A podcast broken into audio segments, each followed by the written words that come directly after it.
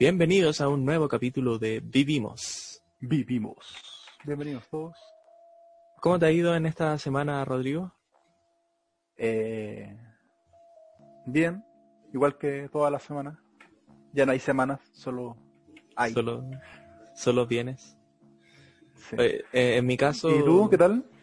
eh, estoy con, con harta como tarea porque el semestre de mi universidad se está terminando y entonces pruebas, ensayos, pa, pa, pa. Ha sido muy, muy agotador esta semana, pero bueno, ya iremos saliendo de eso.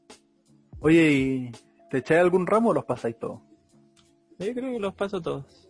Pero, pero es que igual tengo como una frustración porque en notas no me ha ido especialmente mal. O sea, me ha ido como siempre o, o incluso un poco mejor. Puro 6 Pero- 5 puesto. Claro, más o menos. pero sin embargo siento Mateo. que he aprendido nada. Como que mi rendimiento ha sido un 50% o menos del, del usual.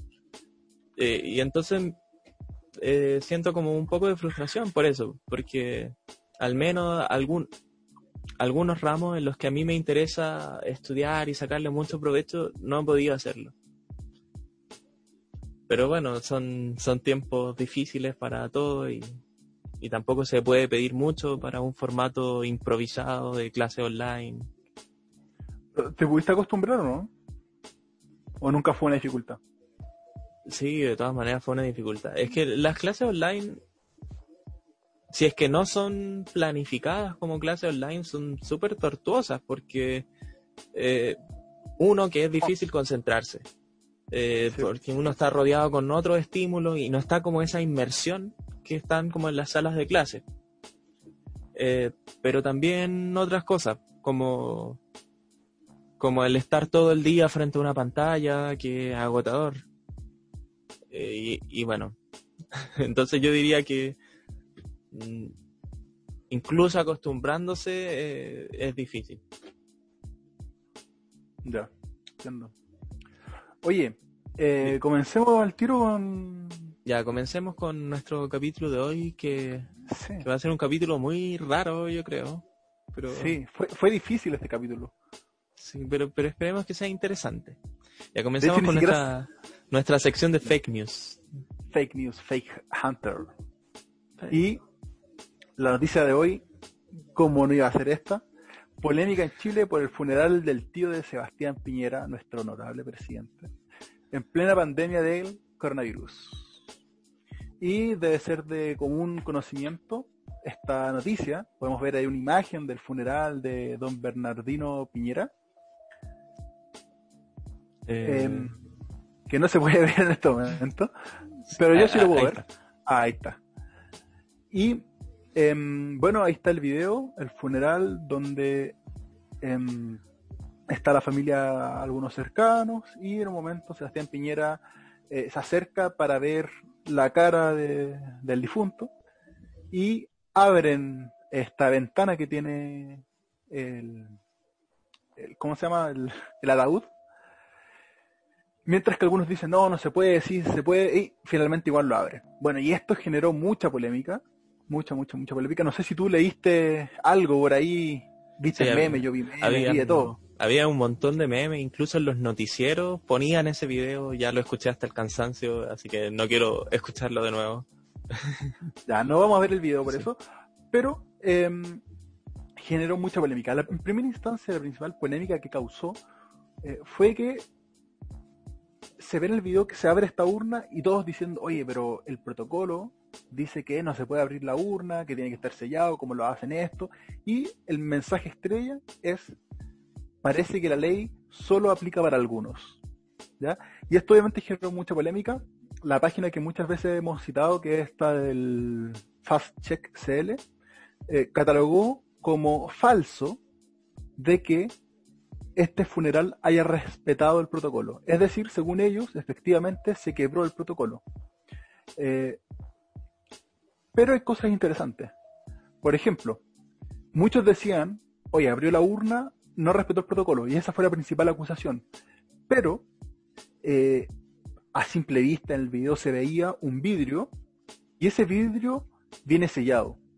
Por tanto, eh, sigue sellado el, el ataúd y así que por ese lado no se quebró el protocolo. Sin embargo, luego surgió un nuevo punto de crítica. Y principalmente fueron dos hechos. El primero de ellos es que habían 31 personas y el protocolo indica que deben haber 20. Y el otro de ellos era de que en un momento se acercaron mucho y aparentemente no respetaron este distanciamiento social de un metro. Así es. ¿Y qué, qué nos puedes decir? Bueno, o sea, como, siempre pasa con estas noticias, son muchas cosas que, que están a la vez y, y, es un poco comprometedor decir que sí o que no, porque, porque habría que ir una por una, pero como en este programa somos, eh, no sé, tenemos interés por, por tener un acercamiento lo más fidedigno a la noticia, vamos por una por una. En el caso, como tú dijiste, del, del ataúd, ah, estaba sellado. Entonces, ¿qué pasa con el número de, de asistentes? Sí. Pero antes me gustaría destacar de que en la gran mayoría de los lados se catalogó como que efectivamente se quebró el protocolo. Es decir, hoy nosotros somos las ovejas negras en contra de todo el mundo y es curioso, la, semana pasada, eh, comillas, defendimos a este médico y para muchos quizás quedamos como unos zurdos defendiendo ideologías. Y hoy, por lo menos a mí, puede que quede como el facho, contrario a la semana pasada, que viene a defender a un gobierno asesino. Eh, ya bueno, pero vayamos entonces al protocolo, que somos muy investigadores. en verdad tiene tres páginas y una de portada, así que no hay como mucho que leer. Pero... y bueno, eh, era, dijimos 31 personas y lo que se dijo en una entrevista es de que 20 personas eran familiares cercanos y el resto, los 11, eran trabajadores, tantos como curas, eh, como gente de la funeraria y como músicos. ¿ya? Entonces tenemos 11 trabajadores, 20 de la familia. Y vamos a leer aquí el protocolo. Claro. En el segundo párrafo lo, leeré yo. Dice, la asistencia a la celebración queda restringida exclusivamente al núcleo directo del fallecido con un máximo de 20 personas. Se restringe la asistencia de personas que la Seremi de Salud determinó como contactos estrechos para COVID-19, es decir, quienes están en riesgo de enfermedad, quienes deben permanecer en cuarentena. Oye, Leo, aquí queda súper claro. Son 20 personas las que pueden asistir. Yo no diría que queda, queda muy claro, en verdad. ¿Tú dices eh, que no? No, es ambiguo porque dice un máximo de 20 personas, pero del núcleo directo del fallecido o en total. Por ejemplo, el cura cuenta, es decir, en toda ceremonia que hay un cura, ¿solo pueden ir 19 personas de la familia? O más aún, si hay tres o dos o cuatro personas de la funeraria que tienen que hacerse cargo de eh, llevar el féretro, eh, ¿se descuentan de estas 20 personas? Bueno, aquí en el protocolo no queda muy claro. Depende de, cómo se interprete. De hecho, justamente, queda libre de interpretación. Y, ese es un problema. Poder hacer afirmaciones, aseveraciones tan taxativas como se han hecho, eh, a partir de algo tan interpretativo, es bastante complejo. Claro. O sea, uno podría decir que eh, que claro, aquí se refiere solamente al número de o sea, el número de familiares y que esos no pueden ser más de 20. Y en, y en ese caso no estaría eh, incumpliendo el protocolo. Ahora, si se entiende de la otra manera, entonces sí. Pero ¿de cuál de las dos maneras hay que interpretarlo? ¿Qué te parece? Obviamente, la que me dé la gana, la que, la que más me convenga, ¿o no? No, bueno, es, es difícil poder determinar. Eh, ¿Y sabes a quién hay que preguntarle? Eh, ¿Para resolver la duda? no, sé. No, a los, que a los que crearon este protocolo. ¿Y quiénes crearon este protocolo? El mismo gobierno. ¿Y cuál fue la respuesta del gobierno? Es que se refiere a solo los familiares. O sea que esos 20 son, se refieren a los familiares. Así es. Entonces, eh, a ver, aquí va más allá de uno si está de acuerdo o no. Eh, creo, a, mi parecer, quizás tú estés de acuerdo conmigo, quizás lo que escuchen también, quizás no, eh, pareciera que esto estaba libre de interpretación y finalmente el que define cuál es la interpretación correcta es justamente el que escribió este documento, que fue el gobierno, y dijo, la interpretación correcta es que solo son 20 familiares y además, aparte, se cuentan los trabajadores, es decir, no dentro de estos 20. Em, así, por ejemplo, una eh, consecuencia de esto es si es que a alguien, por ejemplo, se le hizo algún procedimiento judicial porque fueron 21 personas, 20 familiares y un cura, se podría apelar a que el gobierno aclaró en este momento que, bueno, ese uno, que sería el cura, no estaba dentro de lo que indica el protocolo. Claro. O sea que no, es como que solo aplica al presidente, sino que sigue siendo, seguiría siendo cierto, al menos en el caso del número de asistentes, que esta regla se aplica para todos. Claro. Em, así que bueno, pero también puede estar la interpretación de que no, que esto se está haciendo a la medida ahora porque ya la embarraron y quieren salir bien. Bueno, pero si uno lee, insisto, los invito a leer, eh, no, de verdad, no, uno no puede afirmar con 100% de seguridad em, cuál es la respuesta correcta. Claro. y, ahora también está el otro tema, el del distanciamiento social. ¿Qué tienes que decir ahí? Mira, ahí es complicado porque se ven que están bastante cerca y, uno puede ir a la quinta derivada buscando la décima pata al gato y decir, eh, bueno, bueno, algo que nos hablamos anteriormente, ¿cuál es el espíritu de la ley? Que muchas veces se habla de eso desde el punto de vista legal, el espíritu del protocolo, el espíritu de la ley. Eh, uno podría decir, el distanciamiento social son un metro de boca a boca o de cualquier parte del cuerpo a cualquier parte del cuerpo. No sé, no, no tengo idea y me parece bien raro ese tipo de preguntas. Sí, sí, es, raro, pero cuando uno lee más o menos del distanciamiento social, el, principal punto que se utiliza es justamente eh, que hay que tener esta distancia porque cuando uno exhala desde la boca, eh, los bichos pueden ir hasta 2, 1 metro, 2 metros. ¿ya? Entonces pareciera que lo clave acá es la distancia de boca a boca. Ahora puede haber otra interpretación que esté correcta y la mía esté sumamente, sumamente eh, errónea, sí es posible.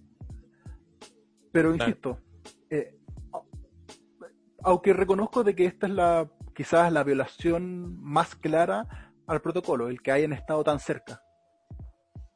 Sí, bueno, sobre eso quedaría pendiente, supongo, no, no se puede decir. Y creo que igual es, o sea, no está mal que quede pendiente siempre que se reconozca eh, alguien que está como estudiando esta noticia, como es el caso de nosotros ahora, incluyendo a nuestros oyentes, que cada uno de los puntos eh, merece su propio mérito para ser investigado. En el caso del abrir el ataúd, eh, bueno, eso es claramente, no, no es un incumplimiento del protocolo porque hay un vidrio y está aislado de todas maneras. Eh, en el caso del en el caso del número de asistentes depende de la interpretación del protocolo y, como dijeron las autoridades, bueno, entonces parece claro que se debe interpretar de, de ese modo, que son los 20 los familiares y que de hecho el, el, número máximo de asistentes en general, o sea, no, no de funerales, sino en general, es de 50. Entonces tampoco es algo tan extraño. Pero, pero bueno, uno podría discutir si es que ahora hicieron eso, pero antes no. No sé, no me excluyo de, de esa discusión. Eh, y en tercer lugar está el, el punto del distanciamiento social. Entonces son varias cosas que hay que tener como bien harto cuidado con esta noticia o con cualquier otra. ¿Te, parece que es un buen consejo? sí, sí, totalmente, totalmente. Y mira, no sé si de hablar de esto o no, pero otro punto, ya lo voy a decir. Ya dilo nomás, que nos funen nomás. que nos funen, sí. Eh, se ha dado mucho revuelo esta noticia, eh, culpando a, Piñera por incumplir él eh, todo los, el protocolo correspondiente. Ahora, uno, yo hago un llamado a no ser tan ingenuo. ¿Hasta qué punto Piñera, Sebastián Piñera, habrá estado metido en hacer toda esta ceremonia, con todas las cosas que tiene que hacer? ¿Habrá sido él el encargado también de este funeral? Yo creo que no, que es difícil que haya sido él el que se haya ocupado de esto. ¿Estás diciendo entonces de que eh, Piñera no hay que juzgarlo por si es que cometió eh, una infracción? No, para nada, no estoy diciendo eso. Lo que estoy diciendo es de que hay que tratarlo eh, según em, qué tan involucrado estuvo. Una cosa, voy a usar esta quizá exageración, una cosa es ser el autor de un delito y otra cosa es ser cómplice de un delito. Y en este caso, yo creo poco probable de que Piñera se haya hecho cargo, por tanto yo creo que es poco probable que él sea el autor de esta infracción o de este evento que infringió la ley, y más bien es un cómplice, alguien que asistió y que, bueno, no hizo nada en el momento si es que se violó algún protocolo. Y obviamente el trato que se le debería dar a un, a un, autor es muy diferente al trato que se le debería dar a un cómplice. Y pareciera que la mayoría de la gente está más tentada a, obviamente, tratarlo como un autor. Ya, sí, sí está bien. Eh, o sea, en verdad no, sé hasta qué punto uno puede como cuantificar esa diferencia, pero, pero al menos como a, juicio político eso no importa tanto.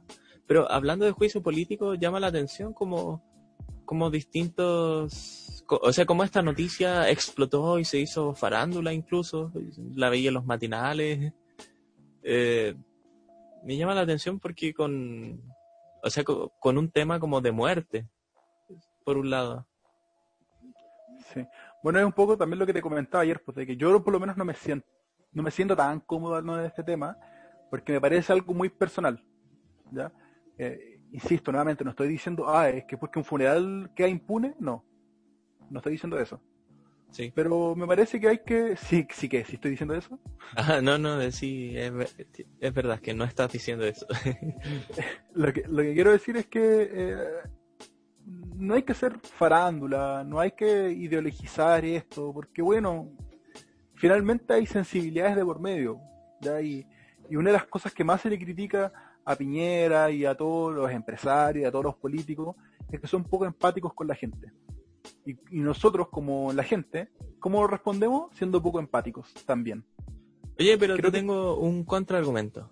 Ah, o, en verdad no sé si es contraargumento, pero es quizás como mirar la otra cara de la moneda. Porque yo veo y ya tiene un ataúd muy bonito, sellado, y eso en realidad no tiene que ver con un, protocolo, no, sino con pagar plata, con tener plata. Y pienso e, en otra gente que se ha muerto, que, que no tiene plata y que, y que estamos en una situación mal.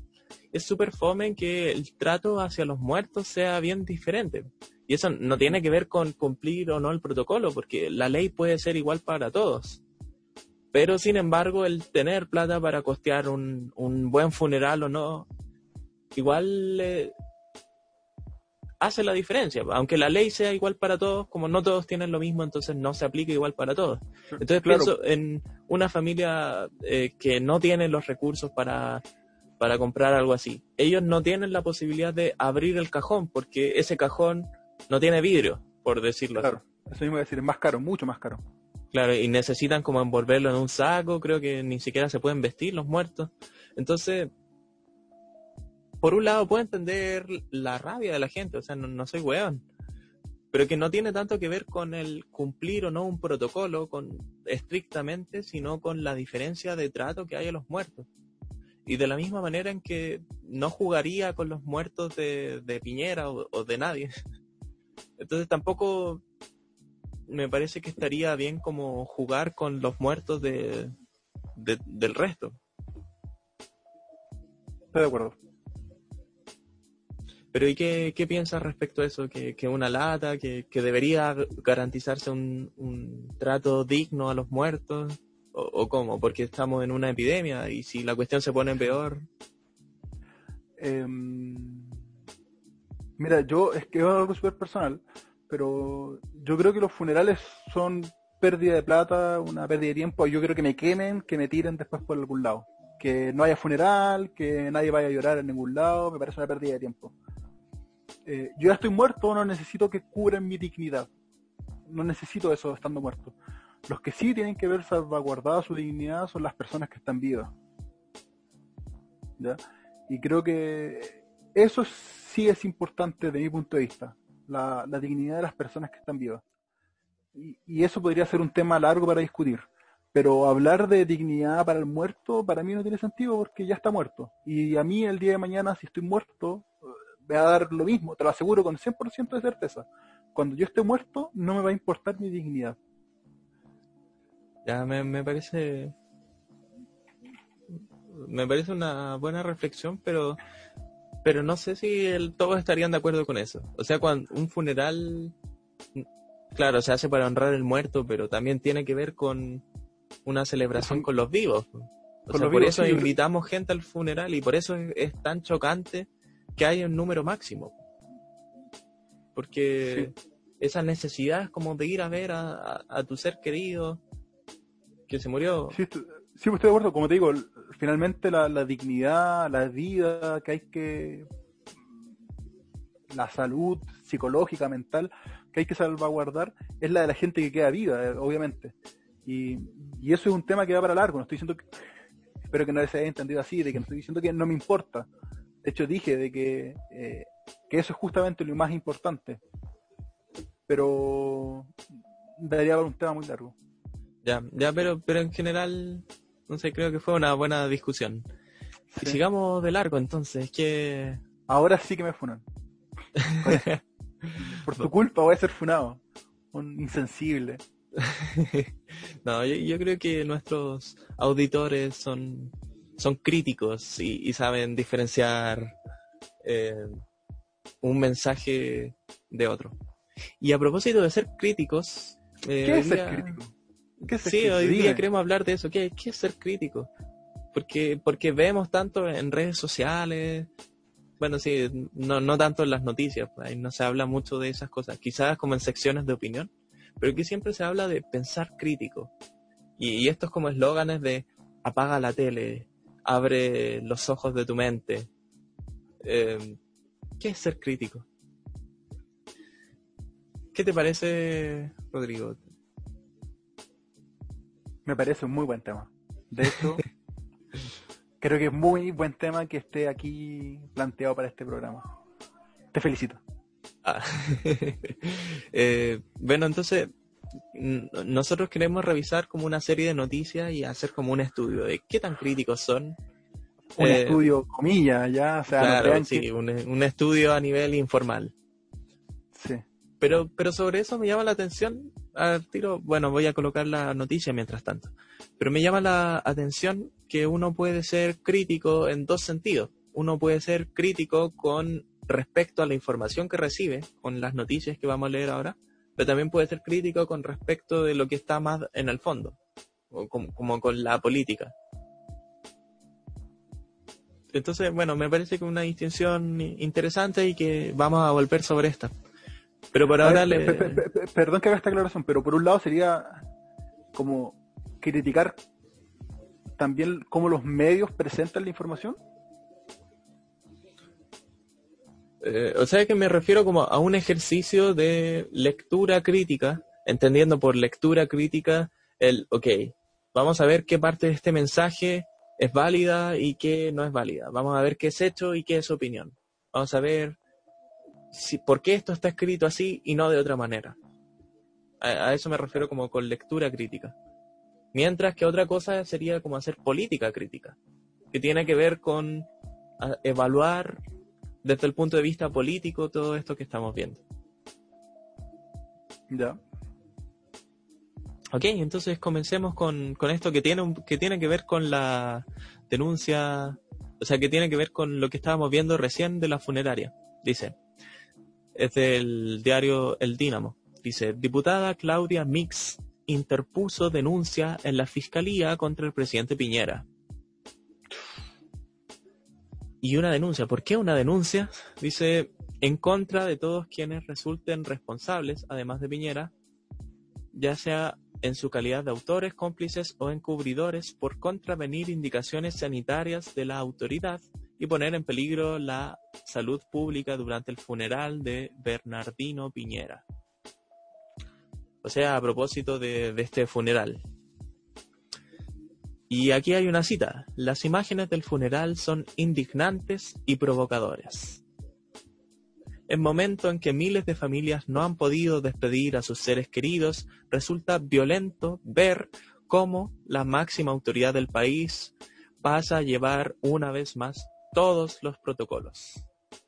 Eh, resáltese que dice una vez más todos los protocolos, afirmó la diputada tras presentar esta denuncia. ¿Qué, qué te parece esta cita? Indignante. ¿Por qué indignante? Y, y provocadora. No sé, voy a usar sus mismas palabras. No, a ver, eh, utilizar palabras así son muy emocionales, ¿no? Creo que son muy viscerales y, pretenden generar justamente ese mismo sentimiento, el sentimiento de indignación, de sentirse provocado. Es como casi una profecía autocumplida. Lo que voy a decir a continuación es indignante y provocador. Y bueno, uno tiende, oye, sí, en verdad me indignó y me provocó.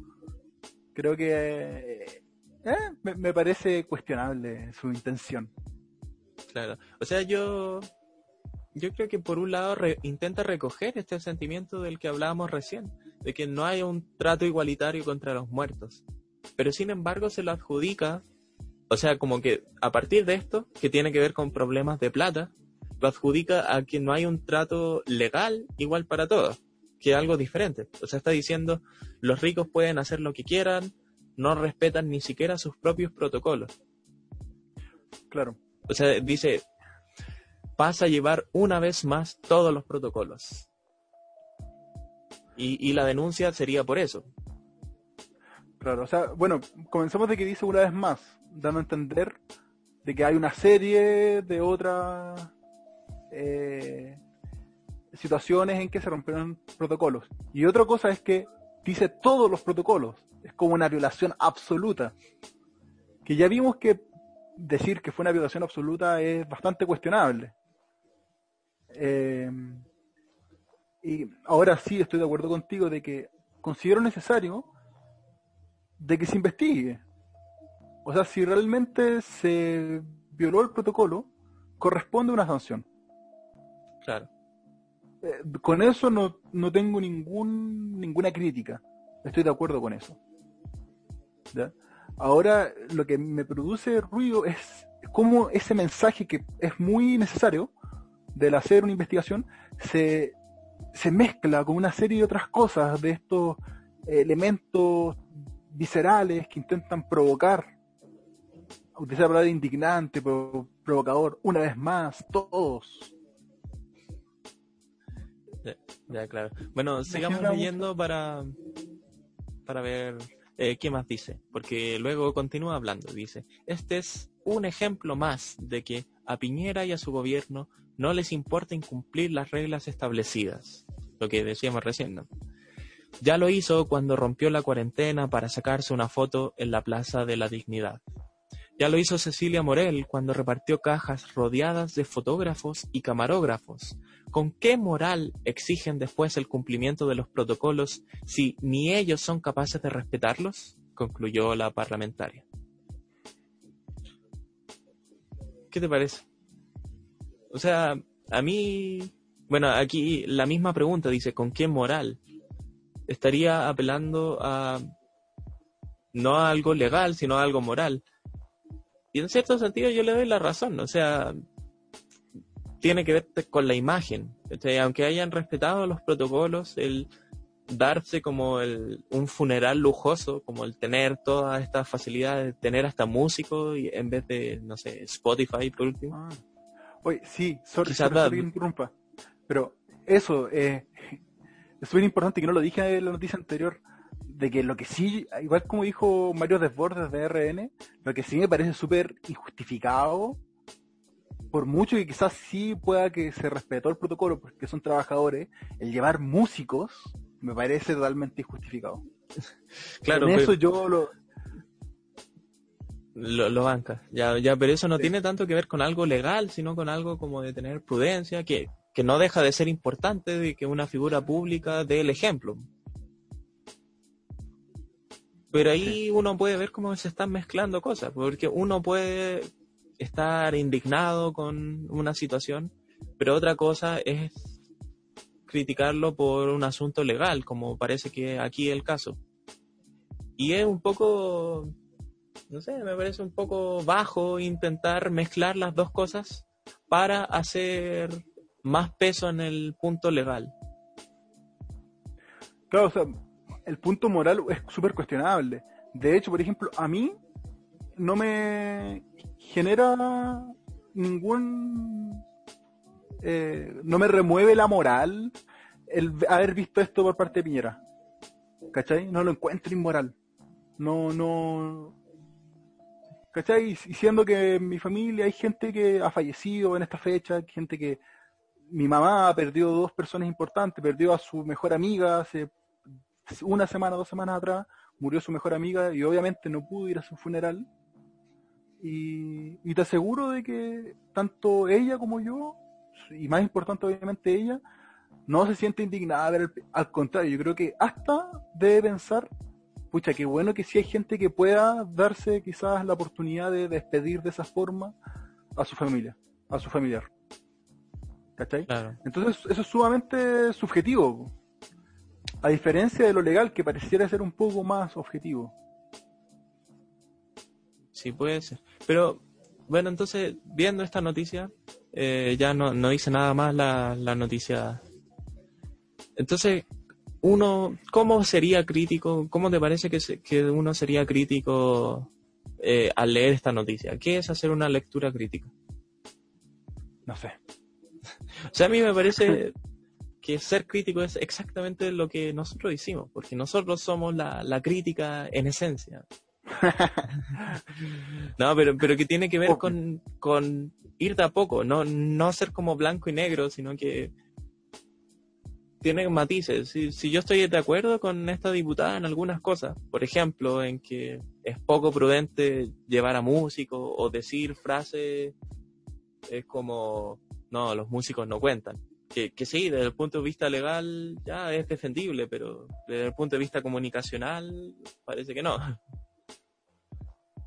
Entonces sí, estoy de acuerdo con, con algunas cosas de, de esta diputada, pero, pero me parece que una lectura crítica tiene también que ver con darse cuenta de que aquí está mezclando muchas cosas, algunas cosas morales con otras legales, y trayendo a colación también algunas cosas del pasado, como para dar a entender que como que la autoridad no respeta la ley con, sistemáticamente.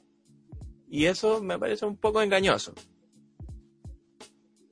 Eh, algo así lo entiendo como una lectura crítica, que no tiene que ver también con defender lo contrario a lo que está diciendo, pero sí ir como hilando fino punto por punto. Sí. Eh, y, y ojo que ser crítico no es lo mismo que ser criticón. ¿Y cuál dirías que es la diferencia? Bueno, es que sabemos que tenemos puntos distintos de lo que es tener un pensamiento crítico, pero principalmente el, diría que el, el, el criticón lo que busca es a partir de una crítica, eh, no sé, perdí hilo. A ver, sí, o sea, yo también reconozco como que muchas veces la gente se llama a sí misma crítica y no lo es. Pero cuando yo diría como que es un criticón y no crítico, cuando llevan la contraria a algo, pero no son capaces de sostener sus propios puntos. ¿Sí? O sea, cuando dicen, no sé, eh, Piñera renuncia, y, y, si alguien le preguntase, ¿y por qué? Y no sabrían qué responder. O, o lo mismo al contrario, gracias Piñera, el mejor presidente. ¿Por qué? No sé. O sea, eso sería como ser criticón. Eh, en un caso con el gobierno, en el otro caso con los que atacan al gobierno. Claro. Sí, ahora yo lo definiría, eh, no estoy diciendo que sea excluyente lo que tú definiste, sino que complementario a la capacidad de poder em, hacer una crítica que sea em, sustentable por medio de argumentos. Ya, o sea, poder dar cuenta de lo que estás defendiendo. Sí, al final es como lo mismo. Ok. Ya bueno, sigamos con otras noticias como para ir viendo distintos ejemplos.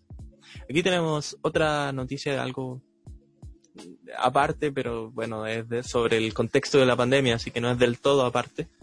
Y es sobre el senador Navarro que acusó a ministro París de manipular el lenguaje. Esto es de Radio Agricultura. Y dice...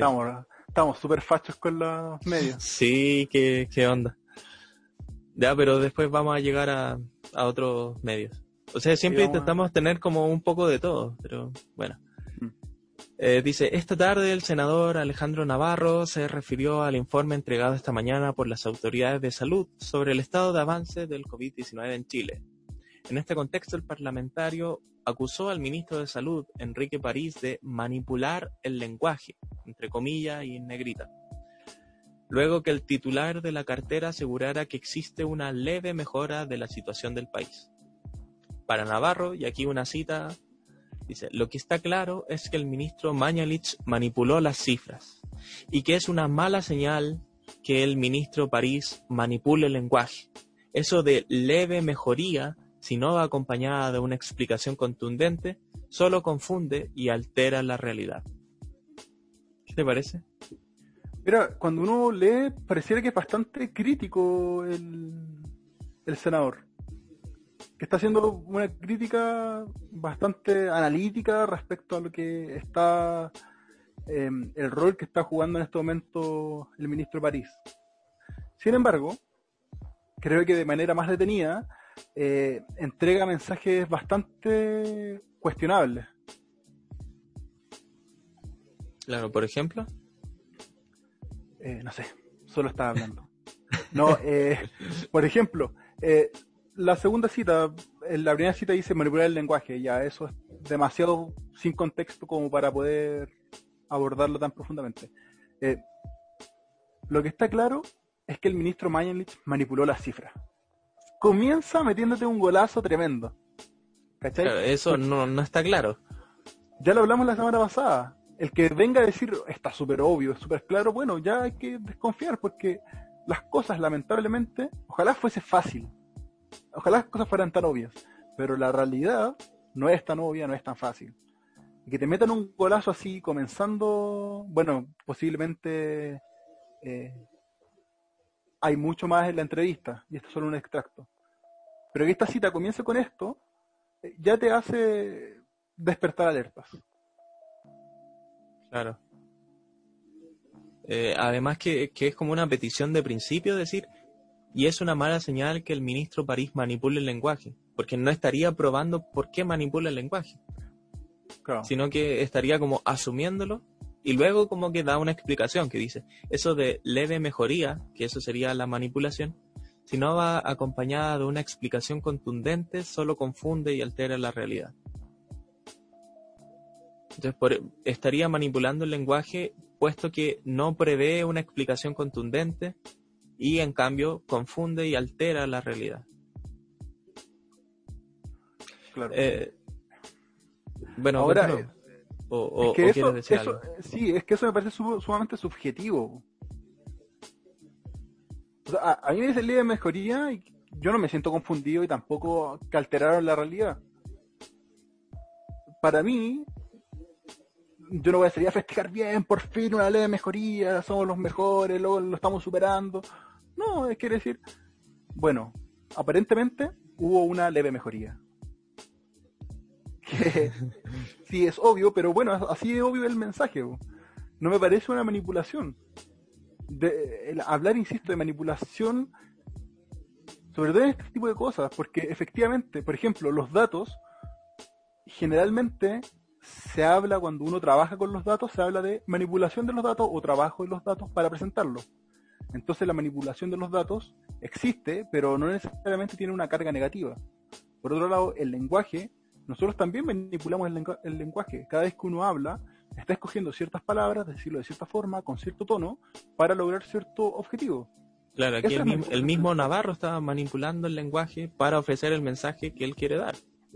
Y no necesariamente una manipulación del lenguaje es mala, de hecho es necesaria para poder comunicarnos bien. El punto que yo critico en este momento, que me parece poco crítico de su parte, es que plantea como un absoluto que esta manipulación es mala. Lo plantea como si fuera algo negativo, siendo que no necesariamente una manipulación es mala. O sea, intentando ser caritativo con Navarro, lo que entiendo que quiere decir es que cuando París dice que hay una leve mejora, estaría dando a entender que algunos infectados sanaron y que tenemos como un número más bajo, cuando en realidad lo que se pretende decir es que la tasa de contagio está más baja, pero que de todas maneras es positiva, o sea que hay más casos. Ahora yo no, sé si llamaría eso como una manipulación perniciosa o, o qué, porque a, no ser que se revista todo el gobierno de triunfalismo por, por algo así, pero que yo no he visto, efectivamente. Entonces, bueno. Eh, aún así continúa diciendo muchas más cosas, pero bueno, solo vamos a leer algunas porque si no esto se va a hacer eterno. Dice, sobre la estrategia adoptada por el Ejecutivo, el senador por el Bio Bio planteó que aún no hay integración, aún, aún no hay integración aún de los alcaldes. No hay trazabilidad, seguimiento y aislamiento. No hay dinero para que la atención primaria se incorpore. Los alcaldes aún no han sido incorporados. Que, o sea, eso parece bien fuerte y yo realmente ignoro esa situación. Sí, yo, también. Y, claro, aquí no, no pareciera un juicio de valor de su parte, sino que más bien pareciera ser una eh, constatación de hechos que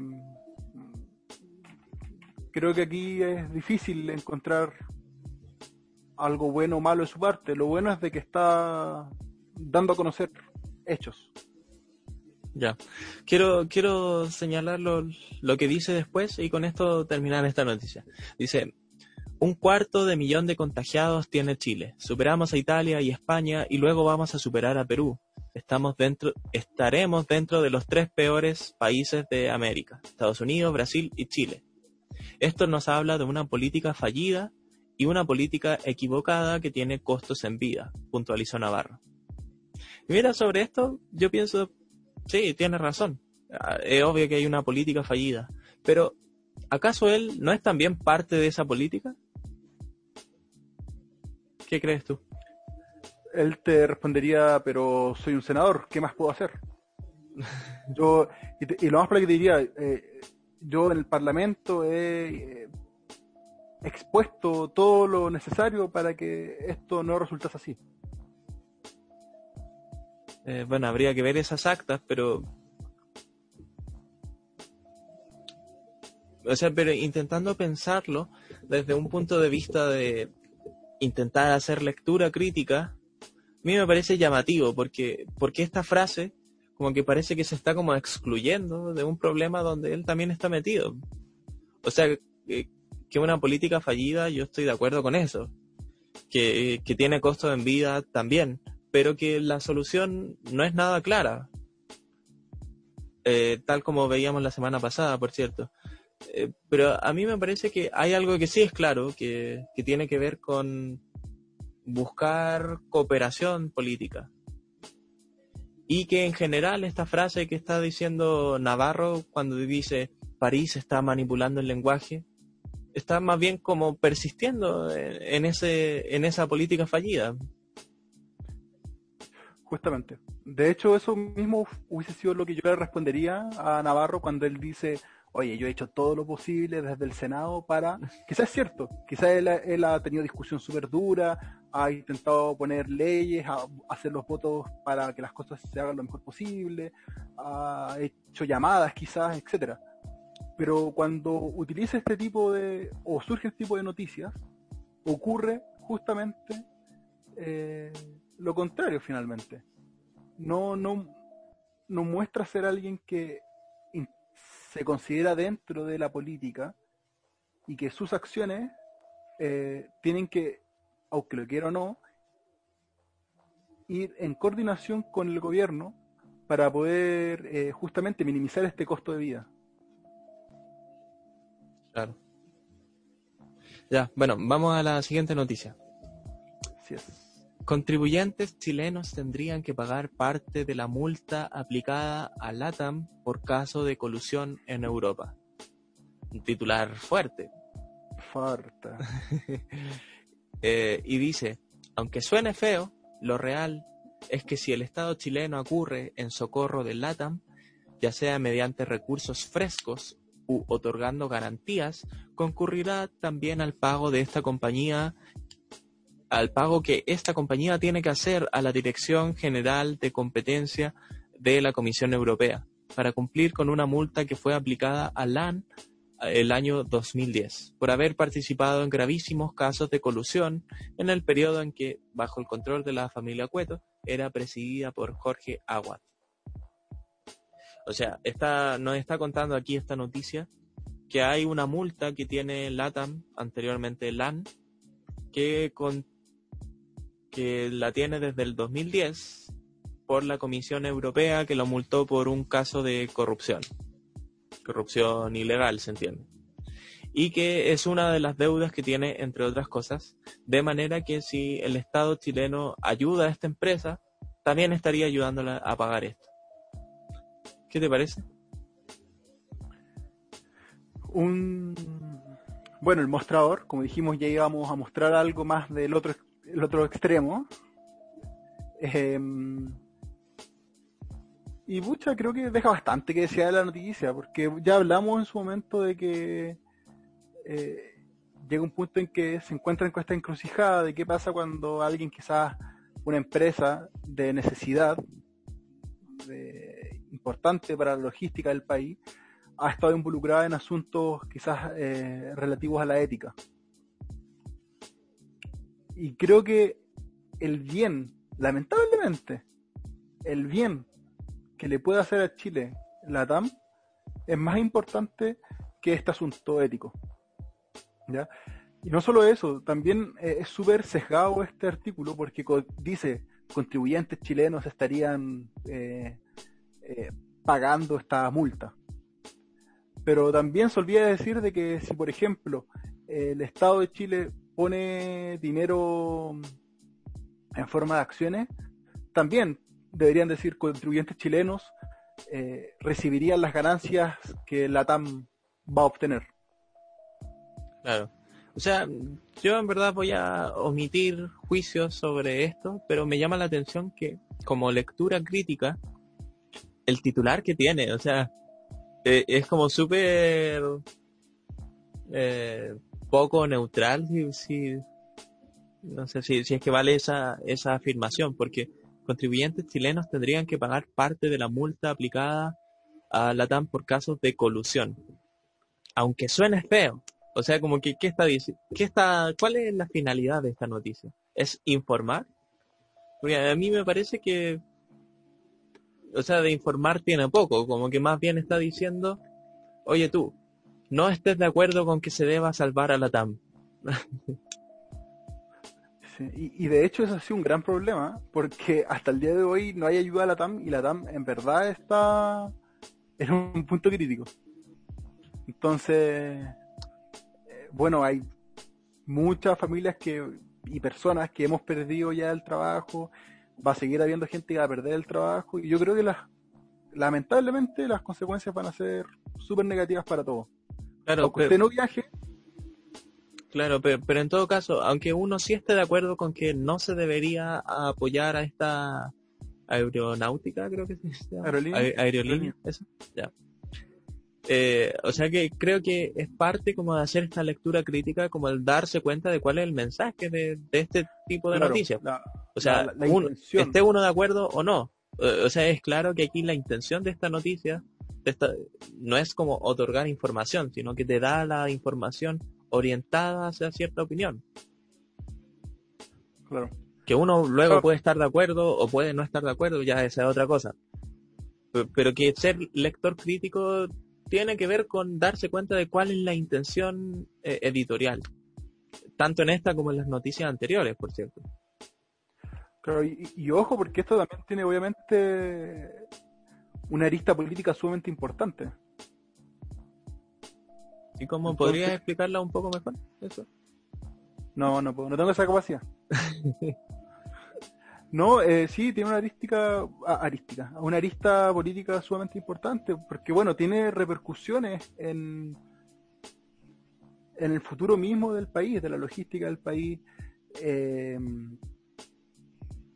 leí un artículo también, creo, del mostrador que hablaba de como el poder que tenía en el Congreso la aerolínea por los contactos y cosas por el estilo. Y, a la larga se, transforma en un asunto público.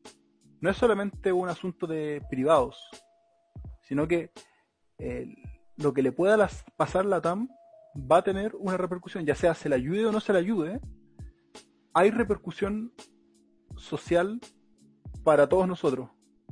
Por tanto, ahí toma una arista política importante, que no trivial, y, y esta noticia ayuda a Em, encerrarse en una postura específica dentro de esta lista política. Claro. O sea, lo que yo le diría a los auditores es que puede estar de acuerdo con la, esta noticia o estar en desacuerdo. Pero es muy importante cuando uno intenta informarse, o sea, cuando uno intenta informarse para, para formarse una opinión, el darse cuenta que los medios, no solo el mostrador, sino todos, eh, en mayor o menor medida, ya te dan como cierta, la información como direccional hacia cierta opinión, que en este caso es súper evidente. Eh, de manera que parte como esa lectura crítica sería como rescatar eh, cuál es la información y cuál es la interpretación de esa información. Oye, y antes de cambiar de noticia, em, yo creo que no es malo de que los medios hagan esto. No es malo per se. O sea, en todo caso la responsabilidad sería del lector, no, no, Exacto. de los medios. Mientras, uno tenga ese análisis o pensamiento, o comprensión crítica de lo que está leyendo, eh, creo que no hay más problema. la dificultad es cuando uno consume rápidamente titulares y noticias a la rápida, sin este proceso crítico, y finalmente te va dejando cierto mensaje. Y el mostrador constantemente uno sabe de que tiene una tendencia de izquierda bastante fuerte. Entonces, uno que lee el mostrador sabe más o menos con qué se va a encontrar. Entonces, también es responsabilidad de uno eso. Claro, pero es lo mismo que el mercurio y la derecha. Exacto, pasa con todos los... Sí, el, el Dynamo. En fin, eso. Ya bueno, vamos a la otra noticia entonces, de CNN Chile. Dice, Dice, Ennio Vivaldi llama a no centrar las críticas en el gobierno. Este es un problema de la nación en su conjunto. El rector de la Universidad de Chile, Ennio Vivaldi, propone asumir una corresponsabilidad en la toma de decisiones con respecto al COVID-19. A esta hora no deberíamos seguir poniendo énfasis en cuán confiable es el gobierno o, no, afirma. Eh, luego añadió, aquí voy a leer otra cita. Yo creo que definitivamente tenemos conciencia hoy día que es un problema mayor que afecta a la nación en su conjunto. Pero, ¿qué, qué te parece eso?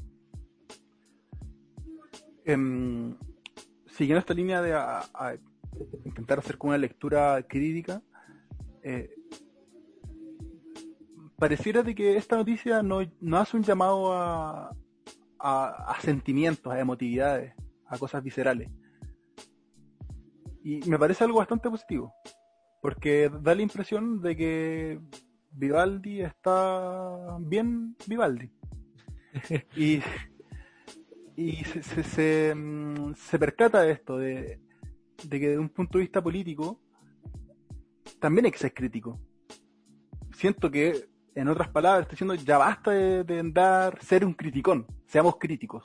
Siento que, en palabras muy simples, eso es lo que está diciendo. No seamos más criticones, seamos críticos. No seamos parte del problema, seamos parte de la solución.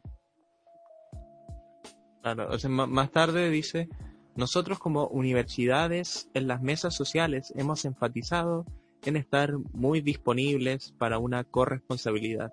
O sea que pretende que como universidades, él es rector de la Chile, pero me imagino que está en contacto también con otras universidades, con el CRUCH, por ejemplo, eh, que las universidades también podrían cooperar en esta, en esta pandemia, pero no deja muy en claro el cómo. De todos Claro. modos, el, el mensaje político es, es claro. Es- esto no es una cuestión del gobierno, sino de la nación. dice. Que, que es un poco lo que nos decía la semana pasada eh, Mujica.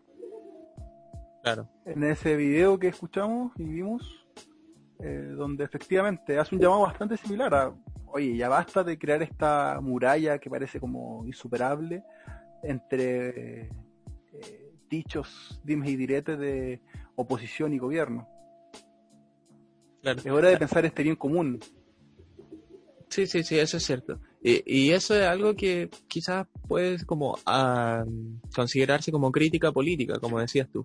Pero desde el punto de vista como de lectura crítica, al igual que la noticia anterior y que todo en verdad, puede verse que hay como una intención eh, de fondo. O sea, uno al leer esto no lo lee de la misma manera que la noticia anterior.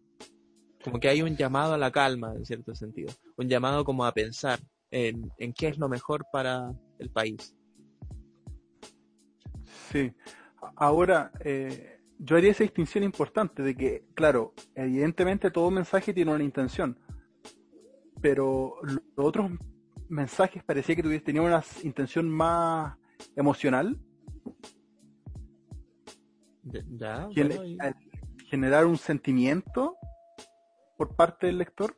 En cambio, en este caso pareciera que eh, busca algo más, como ya dijimos, algo más racional, una respuesta más de la cabeza y no tanto, comillas, del corazón. ya.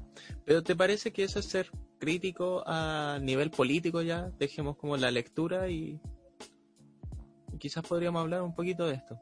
¿Qué te parece? ¿Está siendo crítico el señor Vivaldi? Yo, yo creo que sí, Sí, yo también creo que sí. yo creo que sí. Eh, como dices tú, quizás no da, no es tan tan propositivo, pero sí es crítico y de cierta forma sí da propuestas, aparte de, de- de la crítica. Claro. O sea, a mí me parece que un crítico no necesariamente tiene que dar propuestas, pero No, pero lo, por eso lo planteo como un complemento. Creo que en este momento no solamente necesitamos análisis crítico, oye, sí, mira, desde el punto de vista analizando estos aspectos, en este momento no nos sirve mucho eso. Nos sirve que se haga eso y como complemento se den propuestas. Claro. O sea, si, si lo comparo con Navarro, yo también creo que Navarro es en cierto sentido crítico. O sea, cuando, cuando nos dice que él ha estado abogando por los problemas que identifica en el gobierno.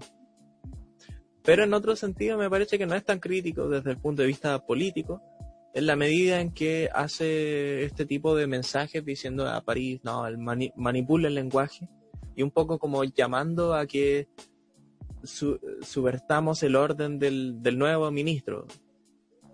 Mientras que el otro tipo eh, tiene el mensaje contrario. Ahora, ¿por qué digo que uno es crítico y el otro no? Si simplemente tienen posiciones contrarias. Porque me parece que es más coherente la posición del, del, del Vivaldi.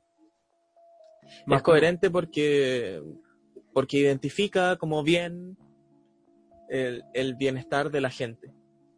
Y es, y para que, para que ocurra eso tiene que ver, perdón, me, me trabé ya. Para que, para que ocupa es, para que ocurra eso, tiene que haber una serie de factores que se estén alineando para que ocurra. entre esos, el dejar de eh, darle la responsabilidad al gobierno y asumir una responsabilidad en conjunto. Mientras que eh, Navarro, yo, yo también creo que su objetivo también es el mismo, o sea, que, que la gente esté bien, que el impacto sea lo menor posible, que haya menos muertes. Pero sin embargo, con las acciones que hace, veo que no es tan coherente. Entonces diría como que, ser crítico tiene que ver con, sí, desmarcarse del gobierno o de quien sea eventualmente, pero manteniendo esa coherencia interna. Claro, o sea, eh, no olvidar de que em, hay un principio que se tiene que respetar, entre comillas, en, y que aparentemente tanto Navarro como Vivaldi tienen ese principio, que es hay que buscar el bienestar de la gente. Es importante y necesario, algo deseable, el bienestar de la gente. Claro. Y cada cual desde su principio eh, hace un análisis y pareciera que, como tú dijiste, el análisis de Navarro eh, llega a un punto en que no es consistente con este principio mismo. Porque de nuestro punto de vista, por lo menos, también hay que entender eso. El mantener y persistir en esta división, por allá está el gobierno, por acá está la oposición, o por acá estoy yo, y mantenerse así constantemente, no suma a este principio tan deseado, sino que más bien resta. Por tanto, según las definiciones que vimos o que hablamos al comienzo, eh, ya no se está siendo crítico, porque se está perdiendo la consistencia en tus argumentos, en los argumentos. Claro. Oye, pero eso me lleva a otro tema eh, relacionado. Igual voy a intentar ser rápido con esto. Sí, ya llevamos una hora. Oh, chuta. Eh, ya, pero rápido. Eh, que cuando pienso en cómo ser crítico, yo ahora, ahora como yo, pienso en algo que tú mencionaste que tiene que ver con que ya sí, eh, voy a tener principios a los que me atengo. Pero de cierta manera me parece que ser crítico tiene que ver con ir como dando pasos atrás en la medida en que yo entiendo que ese principio puede ser criticado. O sea, puede ser cuestionado, para, no usar la misma palabra, por alguien más. Y, y, entonces, eh, yo me, o sea, para ser crítico tendría que intentar ir un paso más atrás y, y justificar eso que antes decía que era mi principio. Claro. me eh, eh, parece que ser algo recursivo. Claro. Eh, y, que, y que una conversación tiene un poco de eso. Pues, o sea que muchas veces dos personas que hablan tienen preconcepciones distintas, pero en la medida en que hablan y se dan cuenta de que no tienen las mismas opiniones, dice como, ya, vamos más atrás. ¿En esto estamos de acuerdo? No, entonces vamos más atrás. ¿En esto estamos de acuerdo? Sí. Ya, entonces a partir de aquí discutamos y vemos a dónde llegamos. Oye, ¿y podrá ser que por eso mismo nos hace más sentido una postura más conciliadora como la de Vivaldi? Porque finalmente una postura conciliadora lo que busca es, mira, estas cosas tenemos en común. A partir de esto podemos trabajar de ahí en adelante. Porque si tenemos una postura más, eh, comillas, destructiva, como quizás la tiene Navarro, eh, no llegas a un punto base para poder trabajar, sino que estás constantemente en esta discusión. Oye, no, es que tú estás viendo esto, no, es que tú esto. Y así constantemente, sin encontrar un, un piso desde el cual poder eh, trabajar en conjunto por una situación tan crítica como esta. Ah. ¿Será por eso que nosotros consideramos tan valioso una postura conciliadora en este momento? Me parece una, una idea sugerente. No, no sabría decir si estoy de acuerdo o no, pero pero sí está interesante. Ya bueno, eso, algo que agregar. no, nada. ¿Y tú? Ya. Veamos noticias random para ir cerrando aquí. Eh, ¿Leíste esta noticia de rostro público del K-pop aparece en Estados Unidos tras sabotaje virtual a acto de Trump? ¿Qué? No, no, no, no, no me enteré de eso y, me, me, causa como risa el cómo el como esta informe de Piñera que, que fue tan un hazme reír ahora parece como O sea, sigue siendo chistoso, pero Oye, algún día vamos a hablar de ese informe. Tengo mucho que decir al respecto. ya bueno. ¿Algo más? No, no tengo nada más que agregar. Ah, y esta noticia, paté de, ja- de jabalí, caviar, la polémica licitación de productos gourmet para la moneda en medio de la pandemia. Eh, no sé, no, me- no me informé bien sobre eso, así que no, no voy a opinar con la cabeza, pero... No sé, no sé qué decir. Es como Ya tener músicos en un funeral en plena pandemia. Claro. Sí. Ahora, lo que decían de que en verdad no se compró, sino que como una lista de precios en caso de que eventualmente se quiera comprar. Pero igual es como... eh, ¿En mente? Oh, se me olvidó, en mi lista también voy a sacar la el pate de jabalí de mi lista. Claro. Ya y eso, no tengo más. Ya dejémoslo hasta acá entonces. Yo tengo algunos, pero ¿para qué? Sí, ya llevamos Eh. un minuto, una hora cinco. Ya, ojalá que no haya sido una sesión muy tortuosa. y, y que la disfruten. Deje sus comentarios si, si tienen comentarios en principio, pero que sean comentarios críticos, sí. Ah. ya, nos vemos. Chao.